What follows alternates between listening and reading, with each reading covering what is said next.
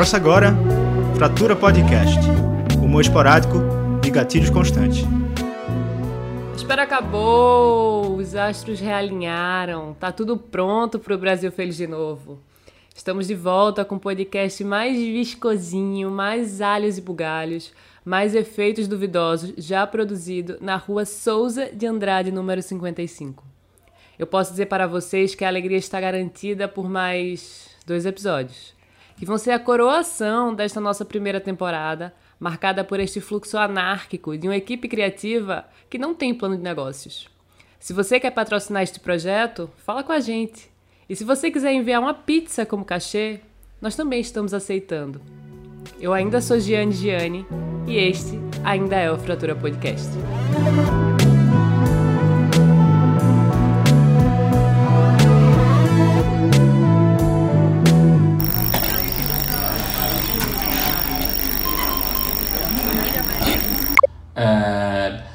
É, né, Giane? O que é que tu faz? Tu passa um ano sem falar comigo, Ah. aí toda vez que tu me chama pra falar alguma coisa, pra me entrevistar, pra eu me expor de uma forma muito unilateral e pública sobre alguma coisa. Aí eu fico nervoso, e aí eu bebo antes. Entendi. Tu acha que a gente devia conversar mais, então ser mais amigo antes disso? Acho que a gente devia ser mais amigo, sim. Tu acha que eu tô usando da nossa amizade pra, pra fins mercadológicos? Acho. Como sempre. É, é porque tu sabe que eu tô lucrando muito com esse podcast, né? É uma coisa assim estrondosa, assim. Se tu vê. Tô morando em bairro aristocrático agora. eu boto fé. Mas não fica nervoso, não, senão eu fico nervosa também, porra. Tá, Tá, bom. Tô Não, tô tranquilo, tô tranquilo. Já fiz isso, já fiz muito isso antes. Sou um artista. Não, e, e as perguntas, elas elas estão valorizando a sua, a sua carreira, a sua Ah, trajetória. é? Nossa, tá. é? foi feito- Esse Não programa é feito pra era- isso. Amizade é como uma flor que você tem que regar. Se você não rega a flor, ela logo murchará. O ano era 2010 e eu fazia a disciplina de radiojornalismo sem dar a menor bola, porque eu não tava nem aí pra rádio e não imaginava que um dia eu gravaria um podcast. Veja você.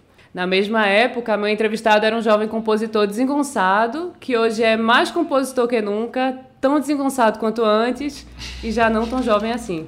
E aí eu queria antecipar minha solidariedade à editora deste programa, porque ela vai ter muitas pausas para editar neste episódio. E tudo isso graças ao meu convidado amado, Matheus Torreão. e aí, amigo, tudo bom? Tudo ótimo. Eu vou ser muito eloquente e acelerado, só pra te deixar com cara de tacho. Isso. E aí eu já começo perguntando se você acha que houve um, um grande ganho de qualidade de vida dos seus interlocutores no WhatsApp depois do advento do recurso acelerar em duas vezes. Você acha que eles ficaram felizes? Com toda certeza. Eu, enfim, queria receber mais áudios seus pra, pra testar esse recurso. Acho que a gente tem que praticar mais essa troca, como você já se queixou aí. É, não, eu sou contra, na verdade, essa coisa da aceleração. Na verdade, melhorou a minha vida, por um lado. Mas eu acho que, entendeu? A, a fala tem uma melodia, ela tem um ritmo, tem. A prosódia ela tem uma, uma particularidade que está sendo assassinada, né? Como tudo, por essa aceleração dos nossos tempos. Verdade. É, então, a gente pensou assim que para treinar uma dinâmica ágil para esse episódio, é, sem querer matar a prosódia e a melodia né, da, da sua, da sua fala, Por, né? por favor. É, a gente queria te pedir para tu dizer algumas frases como se tu tivesse sob efeito do acelerador 2x. Tá. Pode ser? Tá bom. Vamos lá. Então a primeira frase é casa suja, chão sujo. Sugestão suja. Ótimo. A segunda é um limão, mil limões, um milhão de limões.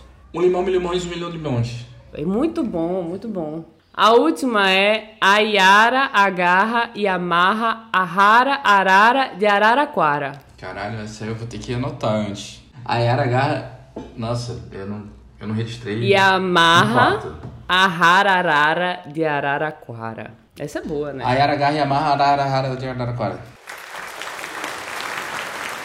Eu acho que a gente agora já aqueceu, né? E eu queria saber para você se na música, se você acha que houve um ganho na qualidade de abertura de shows do Restart com o recurso de restart da Caravana do Delírio. Cara, foi um negócio meio, meio violento, né? Meio não, bastante, né? E não vou mudar nem tentar entender o que aconteceu ou vai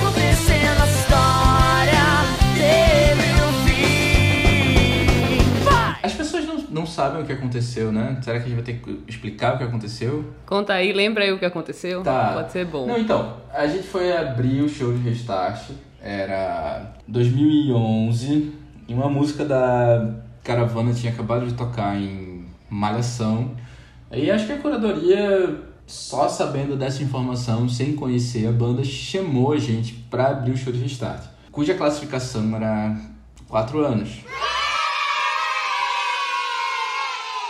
Porém, o nosso repertório era inadequado, pois tínhamos canções sobre masturbação, dentre outras coisas, né? E a gente foi convidar, e a gente foi eh, convidado para tocar, é, sem cachê, a gente to- ganhou uma pizza.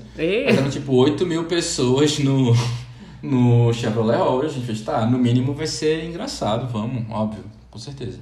E acabou sendo uma, uma ideia. né? Quer dizer, eu não me arrependo, mas eu definitivamente não, não faria de novo. Hoje, muito menos.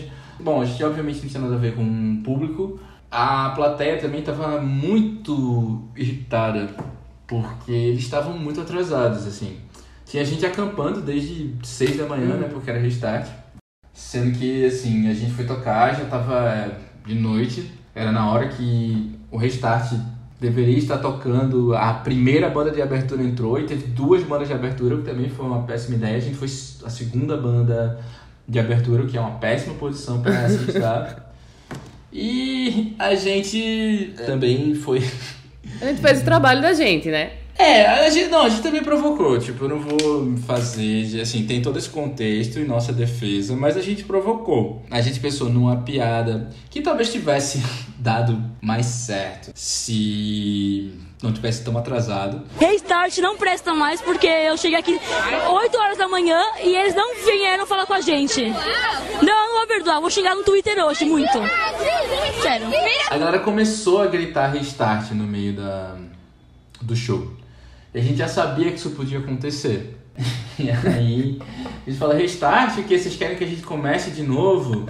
Tá. E a gente começou, a gente tocou a introdução de uma mesma música que era muito lenta, tipo, três vezes. E eles ficaram muito putos. E aí a gente tinha uma piada que a gente sempre fazia de tipo, um número, né? De hipnotizar a plateia. Que era, sempre, era o jeito que a gente dava de falar as coisas chatas, do tipo, falar o nosso MySpace, ou sei lá o que, nos, nos siga nas redes sociais, sei lá o que foi. A gente tipo, hipnotizava o público pra ele, enfim, seguir a caravana dele nas coisas, sei lá, não lembro o que, que era coisa da época, talvez fosse nossa comunidade no Orkut, não sei. E aí rolou a hipnose e eu tive a brilhante ideia de falar no final da hipnose que eu era o Pelanza. Pelanza, pra quem não lembra, era o grande sex symbol do Restart. É, e a casa veio abaixo, assim, foi tipo 8 mil pré-adolescentes histéricas gritando Não, não! E a gente perdeu eles ali. É, mas continuou fazendo o show. Acho que a gente poderia ter saído nessa hora, porque depois revendo nas filmagens, tinha algumas pessoas curtindo o show. Tipo, a gente via, tipo, ah, tinha várias pessoas balançando a mãozinha. Tinha gente pra caralho ali, né? Então dava pra, tipo, beleza, encher um saco, vamos embora. A gente não precisa tocar todas as nossas, nossas músicas, tá tudo bem. Só que era um... A gente era muito jovem, eu tava muito bêbado, é, eu fiquei muito nervoso que tinham 8 mil pessoas pra tocar. E fiquei muito bêbado antes de, de fazer o show. E aí, e aí eu fiquei meio belicoso, né? Chegou numa situação muito desrespeitosa. Tinha muita gente dando dedada, muita gente falando. é, muita gente gritando restart, muita gente mandando a gente embora e tal. E aí, antes de tocar nossa música sobre masturbação, eu falei: Ah, é, essa música fala sobre masturbação. Vocês já se masturbaram? É muito legal, eu recomendo. Que foi uma coisa meio no sentido, tá, tem, tem coisa melhor pra fazer com a mão de vocês que ficar dando dedada e jogando garrafa no palco. Enfim, que era uma coisa que já tava acontecendo também. E assim, no meu campo de visão, que eram as pessoas que estavam na frente, era tipo, era adolescente que tava naquela porra. Mas é isso, a, classifica- a a classificação do show era 4 anos. Era uma pirralhada.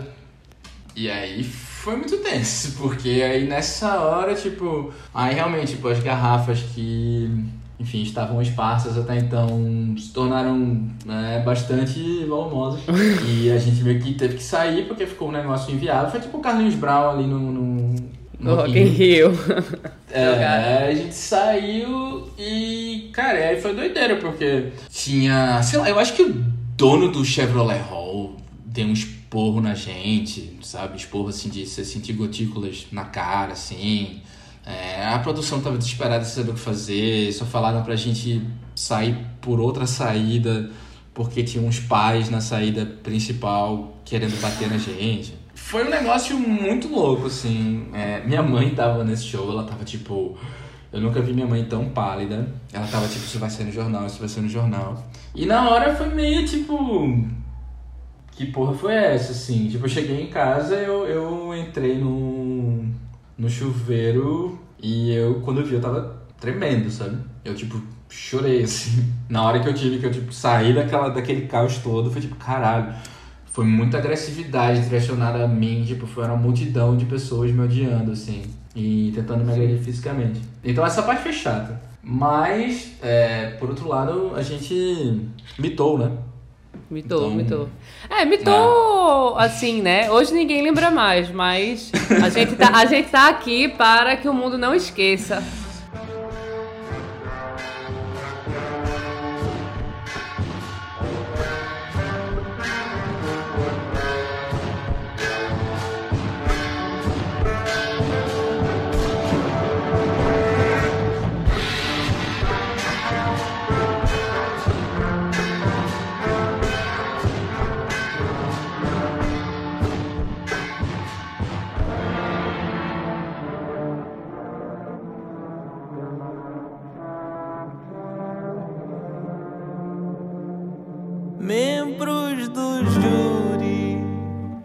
Já entendi. Minhas canções ficam melhores sem mim. E aos jornalistas peço perdão. O tempo todo vocês tinham razão. Minha garganta é um filme Não vou cantar minhas dezenas de canções de amor. Pois estou certo de que alguém vai fazer por mim. É melhor assim. Eu vou embora para o México. Oh, oh, essa cidade tá um tédio. Oh, oh, saibam que estou falando sério. Que enfim serei feliz. Eu vou embora para o México. Oh, oh, beber um drink no inferno. Oh, oh, e no dia de los muertos vocês vão lembrar de mim. E você já se masturbou hoje? Hoje não. Não? É, tá difícil, muita correria, né? O que é que você acha que mais mudou do Matheus que eu conheci em 2008 pro Matheus de agora? Eu me masturbo menos. É, a gente falou de um ponto alto da sua carreira, né? Nesse, nessa abertura do Restart. Aham. Agradeço muito a lembrança. Queria falar de um outro grande momento, porque você hoje é um cara midiático, famoso, né? Mainstream, Uhum. que tem muitos epi- episódios assim memoráveis, né? Sim. Inclusive a sua passagem pelo programa de Alcunha Geleia do Rock, Graças né? a Que a gente você, não poderia. né? Tava lembrando. Graças a mim? É, foi tu que postasse na comunidade de jornalismo que tinha aberto inscrição pro Geleia. Ah, menino! Você mudou toda a minha vida. Não estaria aqui no, no Rio, não teria casado, não teria tido uma filha se não fosse você postando na comunidade do Orkut que. Você também não estaria no meu podcast se não fosse. não. Também não estaria. Cara, eu não lembrava. Mas sabe que isso acontece muito? Eu tenho um. Uma coisa, acho que eu herdei do meu pai. É, eu gosto muito de falar do meu pai sempre que eu posso. Que é essa coisa ética do trabalho. Então, sempre que eu vejo uma oportunidade, assim, eu mando pras pessoas. Aí é muito comum Total. alguém dizer, eita, eu fui trabalhar não sei onde, eu fui fazer não sei qual edital porque tu mandou. Eu nem lembro que eu mandei, eu só. Eu disparo, eu disparo a um, ótimo hábito. Mas diz aí, quais são as, as melhores lembranças do Geleia do Rock? Geleia do rock. Meu nome é Matheus Torreão, eu tenho 19 anos, sou estudante de jornalismo e sou de Recife. Serão assim mesmo, pelo amor de Deus, menino, tem algum respeito. O povo. Eu, eu sempre tenho, te- tenho uma dificuldade em dizer quais são minhas referências musicais, porque eu, eu acho que eu sou um pouco esquizofrênico, assim. Eu, eu gosto do, do zombeteiro, sabe? Eu gosto de, de quem não se leva tão a sério assim. Meu maior medo. Eu acho que é barata, velho.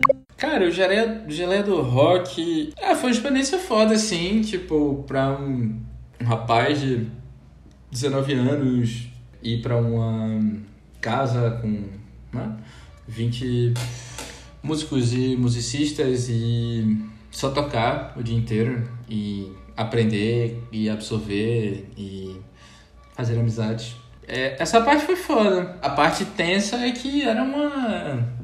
Era uma competição, né? Era uma competição e era uma. Tipo, tinham, tinham paredões. Só quem passou por um sabe. E. Ah, tinha jurado, tinha a, a noção de que aquilo ali ia ter uma exibição nacional, o que, é que as pessoas vão achar e tal. Então era. E ainda mais pra pessoa tão verde assim, foi um negócio que mexeu muito com a minha ansiedade, assim. Eu fiquei bem nervoso durante todo o processo. Eu, eu superei através do alcoolismo. Eu bebi todos os, os dias do Gelé do Rock. Eu bebi o dia inteiro. Inclusive, tipo, eu fiquei doente no meio da parada, só que não podia ficar doente porque tinha que cantar, porque tinha que não sei o quê. Então eu comecei a tomar antibiótico e continuei bebendo, sabe? Um negócio muito Sim. doido que eu fiz durante muito tempo nesses, nesses, nesse mês que eu passei lá, sei lá, semanas. Que, tipo, foi um negócio de doido. A minha, a minha mão descascou de um jeito, assim, que eu não saberia descrever. Tipo, eu não, não, não sabia que dava pra despelar tanto, sabe? Sei lá, alguma merda que deu com o rim, com o fígado, alguma coisa assim. Tipo, eu realmente me sobrecarreguei porque eu não tive muita estrutura emocional pra lidar com, com aquilo. É, o, o conceito de não poder ficar doente é bastante contemporâneo, né? Assim, hipercapitalista, não posso ficar doente. Mas assim, a gente pode agora falar de geleia do rock. É, adoeceu, bebeu muito, tocou, projetou. Uhum. E vamos falar, eu queria falar agora do Projac. o Projac, ele é um lugar muito emocionante de se estar. Cara, é fascinante. Realmente, assim, a cidade cenográfica é real, é exatamente tudo aquilo que você viu no video show. Ela existe. Eu acho que todas as ruas têm o nome de alguém da família Marinho na, na cidade. E é muito emocionante andar por lá. Assim, a gente tocou lá no bar, que era o antigo Gigabyte, mas não chamava mais Gigabyte na, na época que a gente tocou. Isso eu posso dizer, isso eu vou levar pro meu túmulo. Eu fumei rachixe na frente do múltiplo escolha.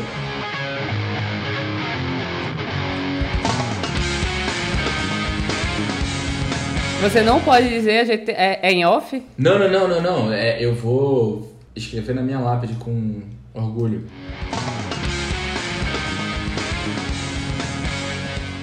Inclusive, você entrou num ponto que é, eu gostaria de acessar esse ponto. Aí a gente vai aprofundando até onde você se sentir confortável. Acho que a gente faz tudo Tá. com carinho e com bastante lubrificante importado. Você acha que a gente precisa, a gente pode falar neste programa sobre o amplo uso de Amplo. drogas no Projac? Acho que sim. Eu não sei se vai ser novidade pra muita gente. Olhe, esse, esse programa ele atinge uma audiência estrondosa, que talvez É, não tenha ideia do que está no, no, bastidores do Projac.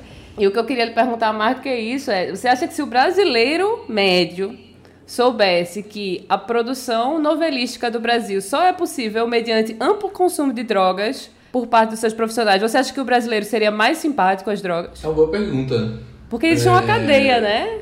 Novelas, Eu acho que se as pessoas souberem que, tipo, Agostinho Carrara só existia porque alguém fumava maconha, talvez. Isso. Talvez. É. Você acha que vai demorar muito pra maconha ser legalizada no Brasil? Assim, pra fins recreativos, né? Cara, Você acha que demora quanto tempo ainda? acho que sim, acho que vai demorar. Eu não gosto tanto dessa palavra recreativos, né? Ela limita, né? Tudo que a droga pode ser na sua vida. Sim, sim. É porque recreativos, recreativos parece ser a coisa mais, vamos dizer, desnecessária, né? Digamos assim, antes a maconha já tá sendo. é, os olhos já estão aí. Aí eu digo para fins recreativos que é tipo assim, quando é que vai estar, Sim. tipo, de boa? Sabe? Não, assim? total. É, eu entendo, eu entendo. É isso, pra, pra muita gente que é lida como usuária recreativa, é necessário, na verdade, né? Sei lá, pessoa tá usando ali pra Uhum. conseguir se concentrar no trabalho, tá usando ali pra reduzir a ansiedade, pra gerenciar seu sofrimento de alguma forma. Mas eu acho que vai demorar, cara. Acho que vai demorar. Na hora onde a gente tá agora, sei lá. Tá ruim, né, o negócio. Mais de 10 anos, menos de 10 anos. Cara, acho que ma- mais de 10 anos. Es- espero que não. Espero que menos. Mas eu prefiro não ser muito otimista em relação Você acha que a camomila vai ser legalizada antes ou depois da maconha? a, a camomila. Sim. Ah, aqui em casa não entra camomila, não. Eu acho muito pesado. Você é assim, né? A coautoria de uma das bebês mais lindas gestadas no início desse Verdade, século. E eu queria saber se você já pensou em fazer DNA ou se você tem convicção de que o mérito é dos seus genes. Olha, difícil.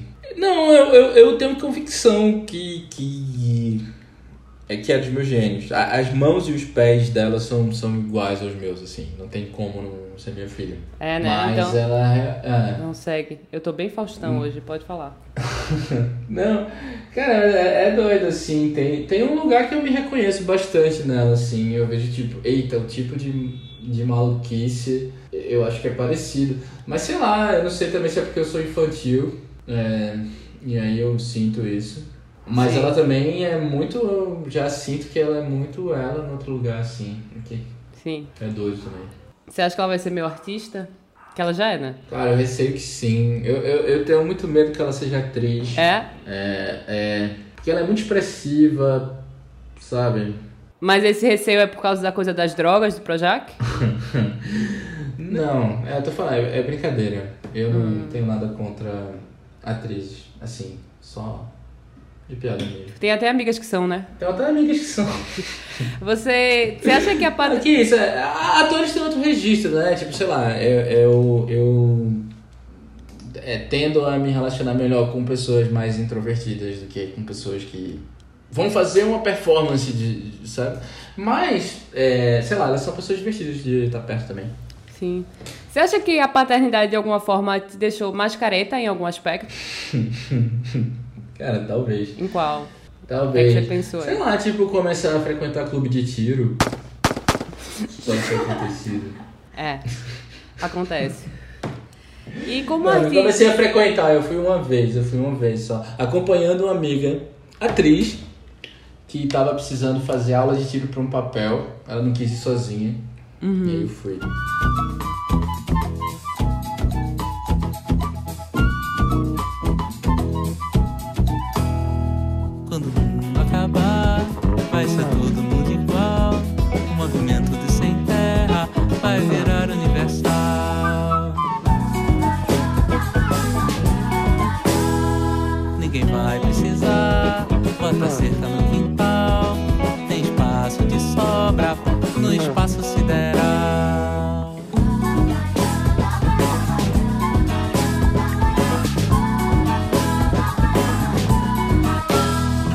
Eu quero ver a terra virar pó pra eu poder me mandar pra algum lugar melhor. Eu quero ver a terra virar pó pra eu poder me mandar pra algum lugar melhor. A gente falou aí do restart, de insegurança, de geleia do rock, adoecimento. É, você tem medo de cancelamento? Tem. Mas eu ia te perguntar assim, como é que a possibilidade de cancelamento te afeta como artista ou como pessoa pública? Eu parei de tocar músicas antigas, eu já me retratei por músicas antigas também, que eu fiz com outra cabeça. Mas recentemente, ah, bom, você faz você tá muito mais atento, né, pro que você escreve, para e para como aquilo pode ser interpretado. Uma coisa que tem rolado também é que agora como roteirista, né, eu é, comecei a ser chamado para muitos projetos por ser negro. né? Por ser o roteirista negro do rolê. E é meio, é meio doido. E às vezes são projetos que só tem pessoas brancas em todas as outras posições, sabe? Aham. Então você fica numa posição de tipo, cara, ah, tá, Matheus, então isso pode, então não sei o quê. E é, eu, eu odeio estar nessa posição, porque é muito ruim, né? Tá na, neste lugar de é, representante de uma comunidade, inclusive uma comunidade que tem pessoas de outras classes sociais que têm outra vivência, pessoas que são mais retintas e têm outra, outra vivência, ou pessoas que simplesmente têm outra vivência. E você é a única pessoa ali para dar um aval para uma piada, você é a única pessoa ali para. Enfim. Você se torna a baliza moral do, da equipe, né? Exato, isso é horrível, assim. Isso é um negócio que. E, e, e vem junto um medo de. Além de um desconforto, vem. dá medo também. Putz, eu não sei se eu. Até porque é isso. As pessoas colocam. Ah, vamos fazer um. um sei lá, querem falar sobre qualquer coisa, tipo, de. de, de prisão a tráfico de drogas, sabe? Uhum. E que não são coisas que eu experienciei. Mas Sim. eu tô lá porque elas queriam, pra falar sobre esse tema, elas queriam que tivesse um roteirista negro. Sim. E é muito doido, porque você tá totalmente de impostor ali, por um lado, né? Assim, que ninguém me escute, eu não quero ser, parar de ganhar emprego, não. Não, assim, você- se sente impostor às vezes, né? Também, além de tudo. De tipo, putz, acho que talvez não tivesse. Cara, beleza que eu sou negro, mas sei lá, cara, você. Eu fui criado nos aflitos. Hoje eu moro no Leblon. Tipo, é. Chama alguém da quebrada, sabe? Não chama. Não me chama. Mas mentira, tipo, me chama, porque eu preciso de dinheiro, na verdade. Sim, é preciso criar eu preciso de uma. emprego, tenho uma filha, é, eu moro no Leblon de favor, então assim, na verdade, Sim. eu preciso. É, cancelamento é talvez o grande gatilho dos tempos, mas a gente queria falar de outros gatilhos.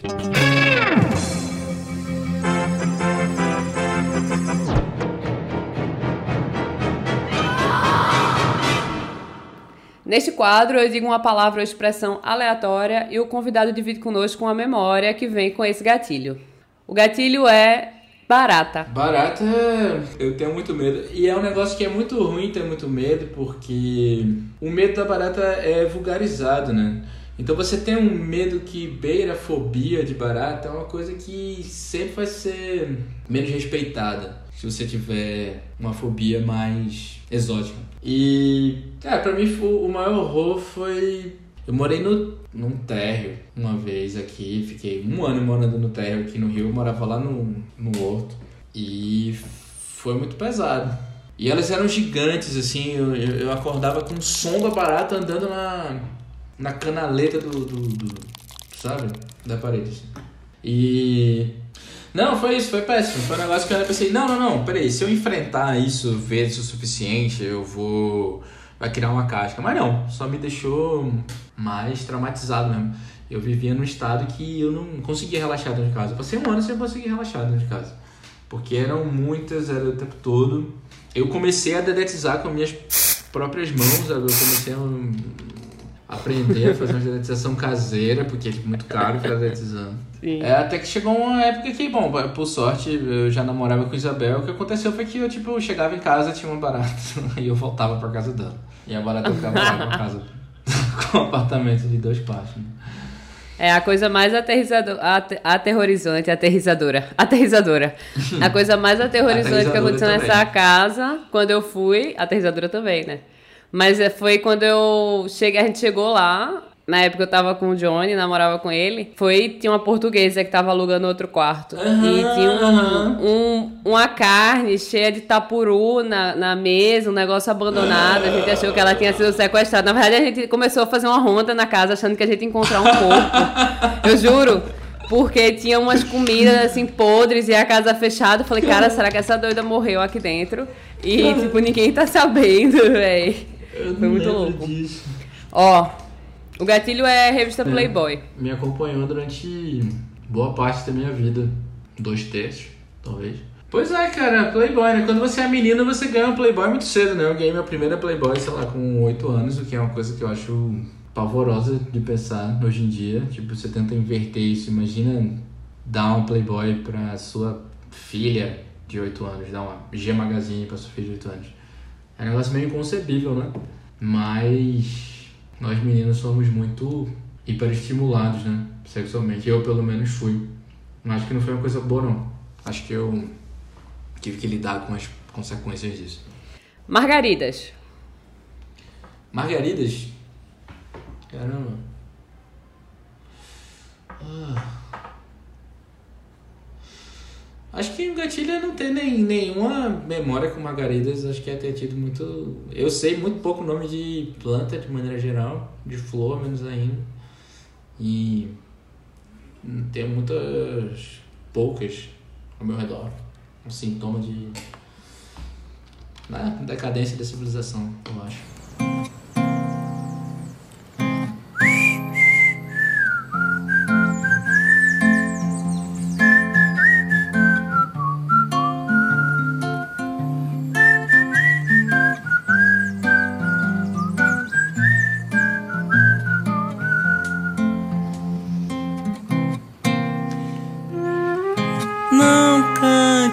Perto de mim.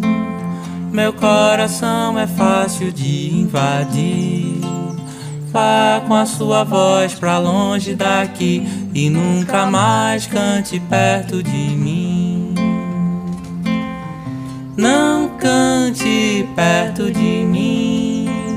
Eu sou de vidro e pra quebrar basta um si. Eu nunca sei do que a plateia ri, então não cante perto de mim. Já não suporto mais outro bicho da efeito unha em quadro de giz. Eu que sempre escapei por um triz, vou me danar de vez. Eu vou pular no trem. Amigo, o que é que na vida te deixa mais puto? Cara, sou eu, eu mesmo, assim. Às vezes que eu fiquei mais puto, que eu senti mais ódio, foi de mim mesmo, assim. Acho que foram das coisas que eu fiz ou que eu deixei de fazer. É, mas que bom, na vida tem band-aid pra quase todas as feridas, né? E aí foi pensando nisso que cretinamente a gente tá fazendo essa vinheta pra. Essa vinheta não, essa passagem para o novo quadro Qual é o melhor band-aid? Com essa fala é, autoajudística.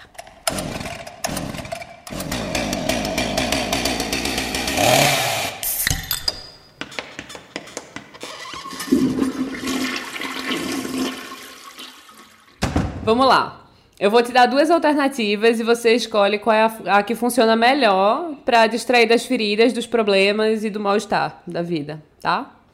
Lanches ou cochilos? Lanche. Jacarés ou crocodilos? Jacaré. Eu nunca conheci crocodilo, mas eu já conheci jacaré e eu achei ele gente boa. É, Adriana Falcão ou João Falcão? Porra, aí tu me foge. Aí tu me foge. Sério mesmo?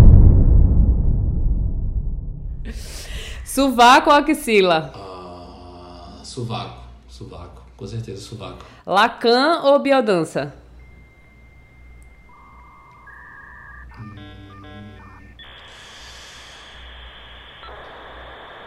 Cara, não conheço nenhum dos dois, mas tenho mais vontade de conhecer Lacan. Estúdio ou show? Show. Mateus com H ou Mateus sem H? Com H, com certeza. Eu fico muito nervoso quando escrevem sem H. Voltar pro mestrado ou voltar pra graduação? Ah, talvez voltar para uma graduação que seja de fato uma graduação assim, tipo veterinária, sei lá. Paul McCartney ou Sérgio Sampaio? Porra. Sérgio Sampaio. Oh! Não é pra me agradar, não, né? Não, não. É pra, é pra me agradar mesmo. Eu que sou filho de um Sampaio teimoso, descobri maravilhado que sou mentiroso, sou feio, desidratado e infiel, bolinha de papel. Nunca é isso, é esse Tengo Lengo Tego, esse Lero Lero, esse programa. E aí quando chega a hora de acabar, nunca acaba, porque eu não sou boa com despedidas, então eu jogo pra galera. Não sou boa com despedidas. Passo a bola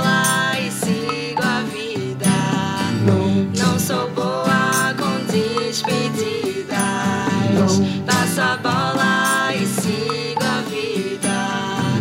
Não sou boa com despedidas. Não vai embora. O que foi que houve com você? Queria tocar uma canção, peraí. Ai, vai. Esse, esse aqui tá afinado? Não, tá desafinado pra caralho. Pera aí, deixa eu ver se eu tenho um violão. Tudo que desafina é a cara do fratura. Eu posso fazer uma pausa pra fazer um xixi, então, enquanto ele for buscar o violão? Não vou parar de gravar, só vou fazer um xixi. Avisa ele que eu vou fazer xixi. Enquanto ele volta. Eu silenciei o microfone, então espera eu voltar pra eu pegar esse. É, Não, deixa eu. só um minutinho pra eu arrumar aqui. Tá, Gi foi fazer xixi. Ah, beleza. Fique à vontade.